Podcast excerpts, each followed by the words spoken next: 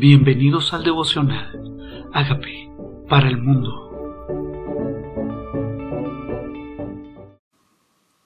Génesis capítulo 38 Judá y Tamar Aconteció en aquel tiempo que Judá se apareció a sus hermanos y se fue a un varón adulamita que se llamaba Ira. Y vino allí Judá la hija de un hombre cananeo, el cual se llamaba Sua, y la tomó. Y se llamó y se llegó a ella, y ella concibió y dio a luz un hijo y llamó su nombre Er. Concibió otra vez y dio a luz un hijo y llamó su nombre Onán. Y volvió a concebir y dio a luz un hijo y llamó su nombre Sela. Y estaba en Kesib cuando lo dio a luz. Después Judá tomó por mujer para su primogénito Er, la cual se llamaba Tamar. Y Er, el primogénito de Judá, fue malo ante los ojos de Jehová, y le quitó Jehová la vida. Aquí está hablando de Judá. Ya los hijos de Jacob crecieron. No solamente crecieron, sino ya tienen hijos. O sea que están creciendo las generaciones de los descendientes de Israel. Pero aquí vemos que Judá, uno de los doce tribus, la tribu de Judá, tuvo un hijo, Er. Er. Y Er dice, hizo lo malo ante los ojos de Jehová. Tal vez eh, nosotros estamos acostumbrados que las personas hacen lo malo, lo bueno ante los ojos de los hombres pero el corazón lo conoce solo el Señor. Y aquí está el primogénito de Judá. Debe ser doloroso para Judá saber que su hijo Er no, no hizo lo agradable ante los ojos del Señor. Dice, y Jehová le quitó la vida. O sea, sus días no fueron largos, sus días no fueron prosperados. Entonces Judá dijo a Onán, Llégate a la mujer de tu hermano y despósate con ella, y levanta descendencia a tu hermano. Y sabiendo Onán que la descendencia no era de, no era de ser suya, sucedía que cuando se llegaba ella a la mujer de su hermano, vertía en tierra por no dar descendencia a su hermano. Y desagradó en ojos de Jehová lo que hacía, y a él también le quitó la vida. Se nos olvida a nosotros que en el Antiguo Testamento la paga del pecado era muerte. Y por eso nosotros necesitábamos un Salvador que muriera por nosotros, no solamente que nos perdonara el pecado, sino que muriera en lugar nuestro para quitar la muerte de en medio de nosotros, porque la vivió por nosotros. Lo que nosotros nos merecíamos, Cristo lo hizo. Aquí hay dos cosas. Este hermano la tradición era que la viuda entonces se desposaba con el siguiente hermano para tener descendencia. Pues este no quiso y tampoco le agradó esto al Señor. Y Judá dijo a Tamar su nuera, Quédate viuda en casa de tu padre, hasta que crezca Sela mi hijo, porque dijo, no sea que muera él también como sus hermanos. Y se fue Tamar y estuvo en casa de su padre. Tamar que estaba esperando que ese tercer hermano, ese tercer hijo de Judá, creciera para que pudiera ella tenerle descendencia a su esposo. Esta era la tradición. Aparentemente Sela no era lo suficientemente grande para tenerla. Y aquí dice, pasaron muchos días y murió la hija de Suá, mujer de Judá.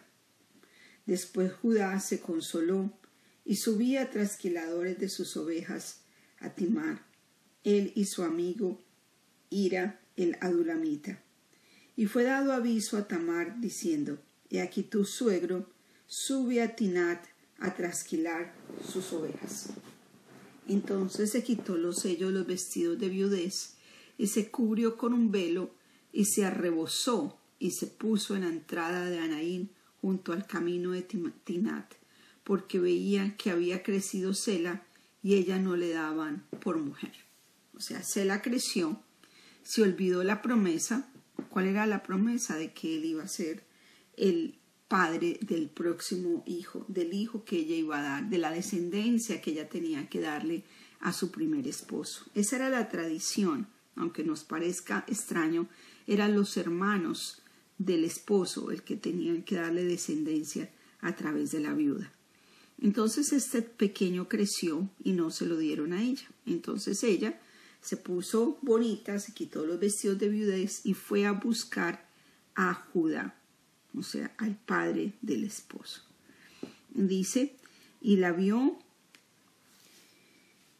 la vio Judá y la tuvo por ramera, porque ella había cubierto su rostro. Y se apartó del camino hacia ella y le dijo, déjame ahora llegarme a ti, pues no sabía que era su nuera, y ella dijo, ¿qué me darás por llegarme a ti? Él respondió, yo te enviaré del ganado un cabrito de las cabras. Ella dijo, dame una prenda hasta que lo envíes. Entonces Judá dijo, ¿qué prenda te daré? Ella respondió, tu sello, tu cordón y tu báculo que tienes en tu mano. Y él se lo dio y se llegó a ella y ella concibió de él. Así es. Judá se llegó a ella pensando que era una prostituta existía esta profesión en la antigüedad, solamente que ella no lo era, ella no lo era, ella simplemente estaba buscando descendencia para su esposo. Una tradición un poco rara en este momento para nosotros, pero era lo que se acostumbraba, ella se sentía que estaba haciendo lo correcto. Nadie le había cumplido su promesa, nadie había llegado a buscarla a su casa. Pasaron los años para que su hermano viniera por él, el hermano de su esposo viniera por ella para que ella concibiera y no pasaba. Y de pronto olvidémonos de esta tradición, pensemos en nosotros y en las promesas que alguien nos ha hecho. Pensemos en que pasa el tiempo, tal vez pensamos qué manera de hacerlo, pero ella simplemente buscó, según su tradición, hacer la voluntad de Dios, concebir para darle descendencia a su esposo. Entonces, aparentemente Judá tampoco tenía descendencia, porque sus tres hijos habían muerto. Solo quedaba sus dos hijos, solo quedaba el menor. Y dice entonces, ella le da esta, él le da estas prendas a ella. Luego se levantó y se fue y se quitó el velo de sobre sí y se vistió sus ropas de su viudez. Y Judá envió el cabrito a las cabras por medio de su amigo el adulamita, para que éste recibiese la prenda de la mujer, pero no la halló. Y preguntó a los hombres de aquel lugar diciendo ¿Dónde está la ramera de Anaín junto al camino? Ellos le dijeron No ha estado aquí ramera alguna. Entonces él se volvió a Judá y dijo No la he hallado. Y también los hombres del lugar dijeron Aquí no ha estado ramera. Judá dijo tomémoslo para sí, para que no seamos menospreciados. He aquí yo he enviado este cabrito y tú no la hallaste. Sucedió que al cabo de unos tres meses fue dado aviso a Judá diciendo Tamar tu nuera ha fornicado y ciertamente está encinta a causa de las fornicaciones. Y dijo Judá, sacarla y sea quemada. Otra tradición. La fornicación era un pecado que generaba muerte. La fornicación. Y ella había aparentemente fornicado con un extraño y por su fornicación ella estaba encinta. ¿Cuál era el pago del pecado? Muerte. Muerte quemada. Así es. Qué fuerte. Fuerte nosotros no vemos ya el pecado de la misma manera, no lo vemos tan grave. Y segundo, pensamos, algunos piensan que tampoco necesitan arrepentirse de ese pecado. Fuera de eso, las personas ya lo ven normal, estarían totalmente quemadas muchísimas personas si esta tradición seguiría funcionando. Y yo recuerdo que fui creciendo en mi edad adulta y decían amigos, es mejor casarse que estarse quemando y de pronto no tiene la misma relación, pero quemarse implica que las personas deberían casarse antes de fornicar o de tener relaciones sexuales. Se le llama fornicar entonces a las relaciones sin casarse. Y la paga de ese pecado era ser quemado. Ser quemado. Entonces, dice, sácala y será quemada. Pero ella cuando la sacaron envió a decir a su suegro, del varón cuyas son estas cosas estoy encinta. También dijo, mira ahora de quién son las cosas, el sello, el cordón y el báculo. Entonces Judá lo reconoció y dijo, más justa es ella que yo, por cuanto no le he dado a Sela mi hijo, y nunca más la conoció.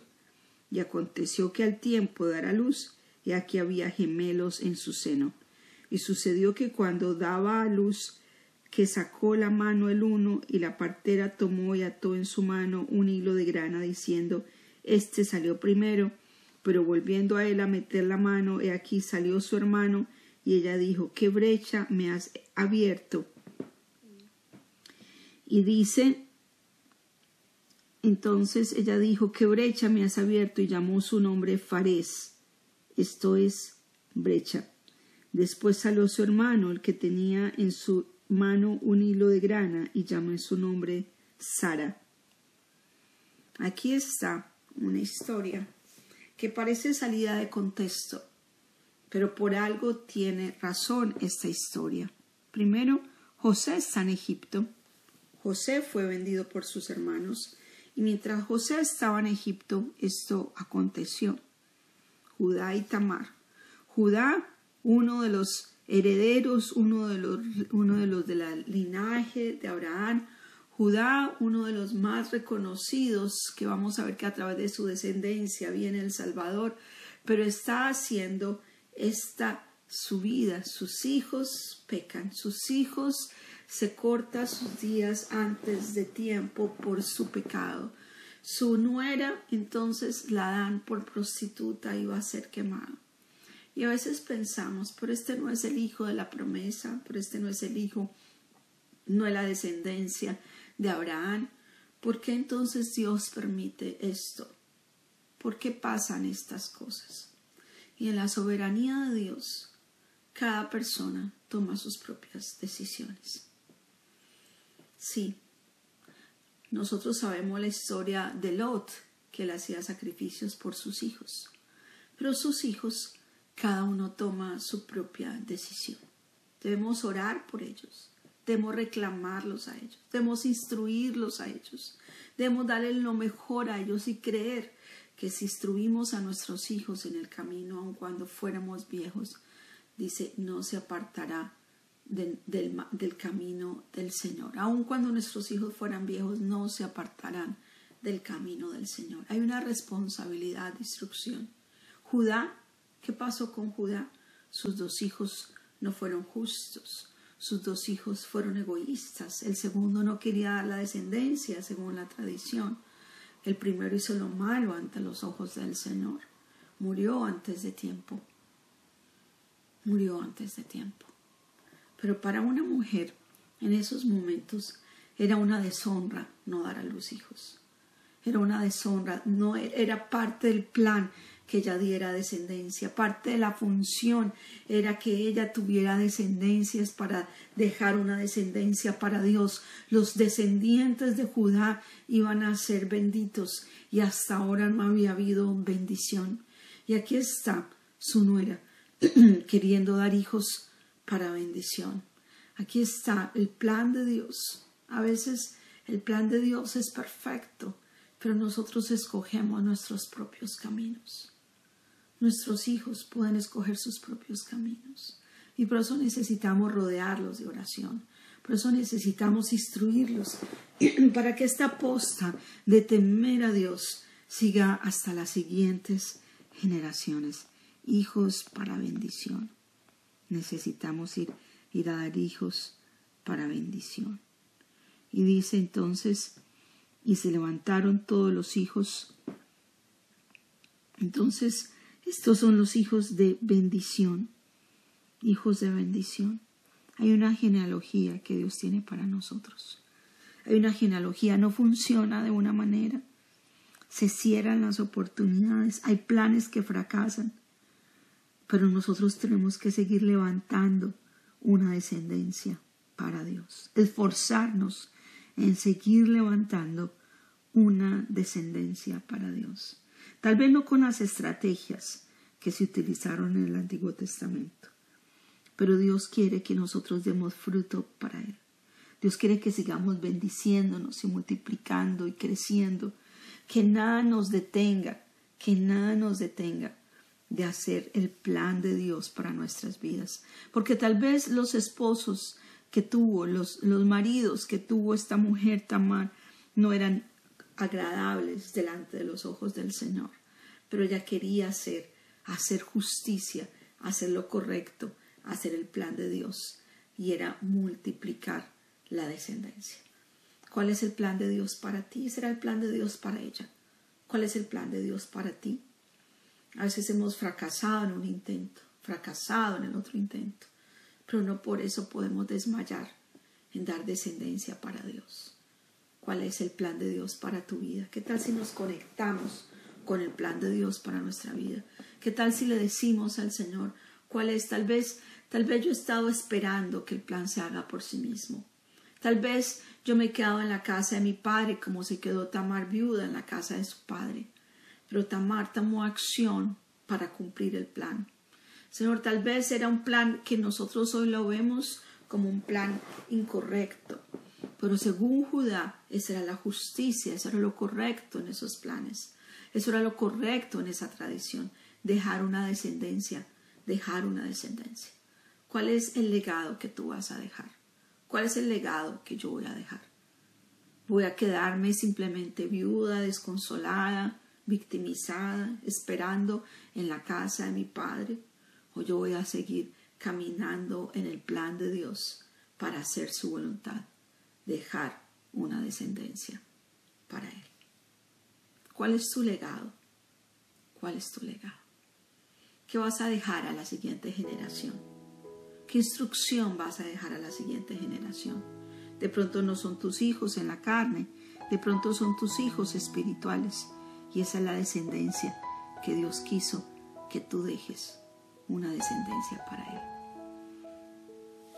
Dile, Señor, perdóname. Perdóname si de pronto a veces podemos tener la actitud de uno de los hijos de Judá, no querer dejar descendencia para otros. Señor, tal vez a veces tenemos la actitud del otro hijo, no dar fruto por nuestra maldad. Tal vez no daban fruto porque era malo. El otro no daba fruto porque era egoísta. Pero ahí no se detuvo Tamar. Tamar siguió buscando el plan de Dios. Señor, aquí está nuestra vida. Haznos sensibles a tu dirección y a tu plan específico para nosotros. ¿Cuál es tu plan específico para mí? Quiero hacerlo. Quiero hacerlo. Perdóname si no he tomado acción para vivir tu plan. Tal vez es tiempo para mí de que salga al encuentro de tu plan, de que salga al encuentro de tu voluntad, de que no me conforme con esperar. Dile, Señor Jesucristo, yo te necesito. Reconozco que tú moriste por mis pecados. Yo te invito a que entres a mi vida como Señor y Salvador y hagas de mí la persona sana y libre que tú quieres que yo sea. Gracias por entrar a mi vida. En Cristo Jesús. Amén.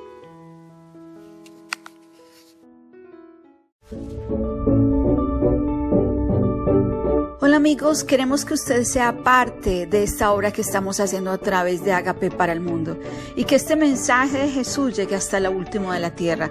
Si quieres donar en nuestra página web puedes hacerlo en agapeparalmundo.org o también a través de Cele en agapeoficial.gmail.com. Dios bendiga tu generosidad.